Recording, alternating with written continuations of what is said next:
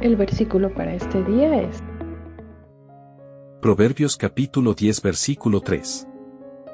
El Señor no dejará que el justo pase hambre, pero se niega a satisfacer los antojos del perverso. Proverbios capítulo 10 versículo 3.